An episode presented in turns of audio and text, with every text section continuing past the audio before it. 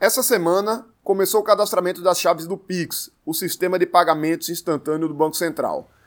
Mas como é que ele funciona e qual é o impacto dele para o seu negócio?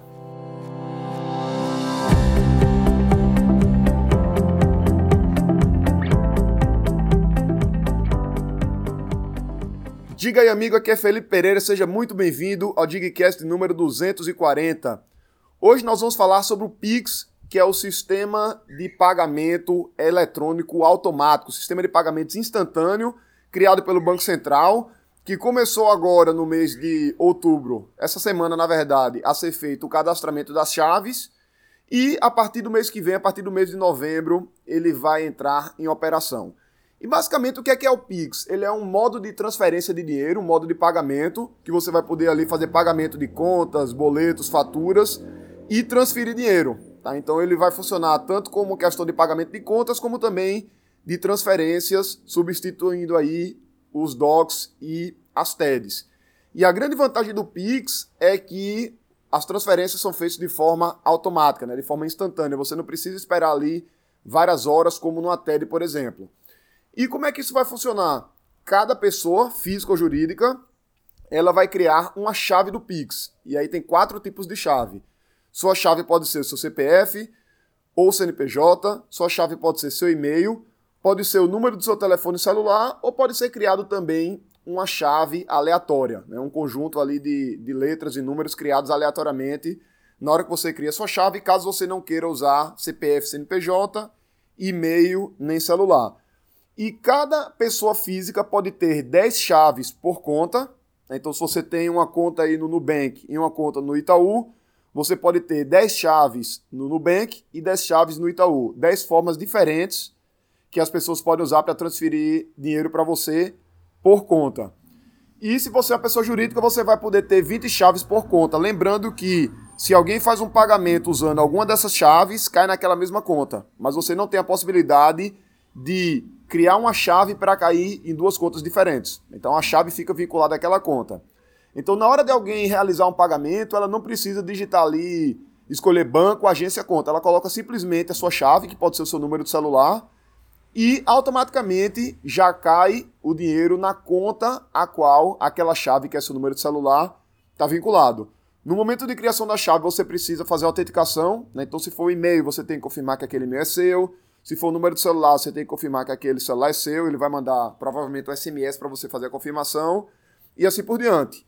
E na hora de pagar, além de você ter a opção de colocar ali a chave, você também pode ter um QR Code.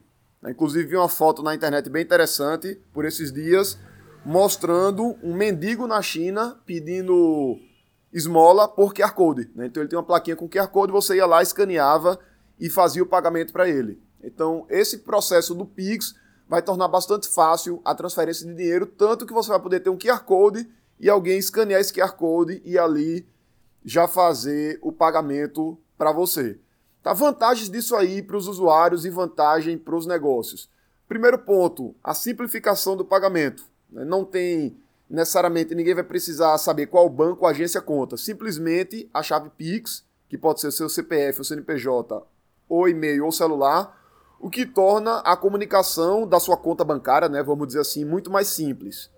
Tá? Segundo ponto, questão de disponibilidade. Você vai poder fazer pagamentos e transferências 24 horas por dia. Né? Então não tem ali problema de fazer à noite, não, não tem ali sábado, domingo, 24 horas por dia, 7 dias por semana. O sistema de pagamentos vai estar disponível de forma 100% automática, 100% eletrônica. Isso aí traz uma vantagem, por exemplo, para as lojas virtuais. Né? Você tem ali uma facilidade grande de pagamento e as pessoas não precisam esperar um banco abrir necessariamente para fazer um pagamento, vai estar o tempo todo disponível, sem falar na rapidez da finalização da transação, são apenas 10 segundos.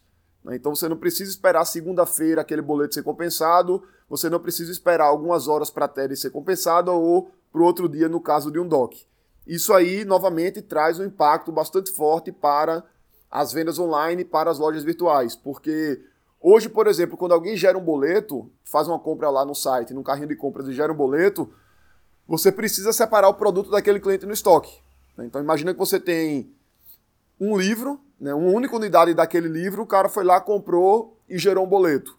automaticamente você tem que bloquear aquele item. Né? Você não pode vender aquele livro para outra pessoa, porque senão, se os dois pagarem um boleto, você vai ficar sem os dois livros para mandar. Né? Você só tem um livro. Só que acontece, parte dos boletos gerados, eles não são pagos. Então algumas pessoas vão lá no site, geram um boleto, não paga, e isso gera um custo para a loja, porque ela fica com aquele produto separado ali no estoque, sem poder vender para outra pessoa, e se a pessoa não paga o boleto, ela ficou com o produto encalhado, podendo ter deixado ele disponível. Então, a partir do momento que você tem transações ali rápidas, em 10 segundos, isso tra traz um impacto bem positivo, reduzindo aí esse problema do estoque parado, do estoque ocioso. Outra coisa interessante também é a questão do custo. O Pix ele vai ser gratuito para pessoas físicas e para MEI também provavelmente vai ser de graça e vai ser pago apenas para as pessoas jurídicas que querem receber ali o pagamento. Né? Então, do ponto de vista comercial, vai ter uma taxa que vai ser cobrada pelos bancos, mas isso vai acabar gerando uma redução de custos como um todo, porque transações para pessoa física, transferência e pagamentos, ela vai ser completamente gratuita. E também tem outra vantagem que é a questão da acessibilidade. Né? Você tem ali parte da população hoje não tem um cartão de crédito, então tem um pouco de dificuldade para fazer compras online. E com o Pix elas vão ter aí mais facilidade para fazer esse tipo de transação. Então, provavelmente aí a gente vai ter aí uma inclusão bancária, né, vamos dizer assim, uma inclusão do ponto de vista de compras online, de pagamentos online maior pela população. Tá? Não 100% ainda, porque as pessoas precisam ter uma conta bancária hoje para usar o Pix, mas as pessoas que não têm hoje um cartão de crédito vão poder fazer pagamentos online utilizando esse meio de pagamento. Então as perspectivas são bem positivas. Cadastramento de chaves ele já começou. Provavelmente você já deve ter recebido aí e-mails, notificações de seu banco no aplicativo avisando para você fazer o cadastramento das chaves. E tudo indica que ele vai começar a operar agora no mês de novembro. Então é provável que na Black Friday, por exemplo, a gente já tenha aí o Pix como uma possível opção de pagamento e alguns analistas estão acreditando que isso vai trazer um impacto bem positivo aí na própria Black Friday. Com relação à questão de, de segurança, a gente tem um processo bem seguro com relação a essa forma de pagamento e os limites de transferência, não existe um limite unificado, universal, ele é definido por cada instituição financeira. Tá? Então, cada banco vai, ter, vai definir lá qual é o limite de transferência dentro do Pix. Então, isso aí. Se você ainda não fez o cadastramento da sua chave, vai lá no seu aplicativo e faz. E vamos aguardar aí o mês que vem para ver esse novo sistema de pagamentos entrando em ação aqui no Brasil. Eu sou Felipe Pereira, um grande abraço e até a próxima.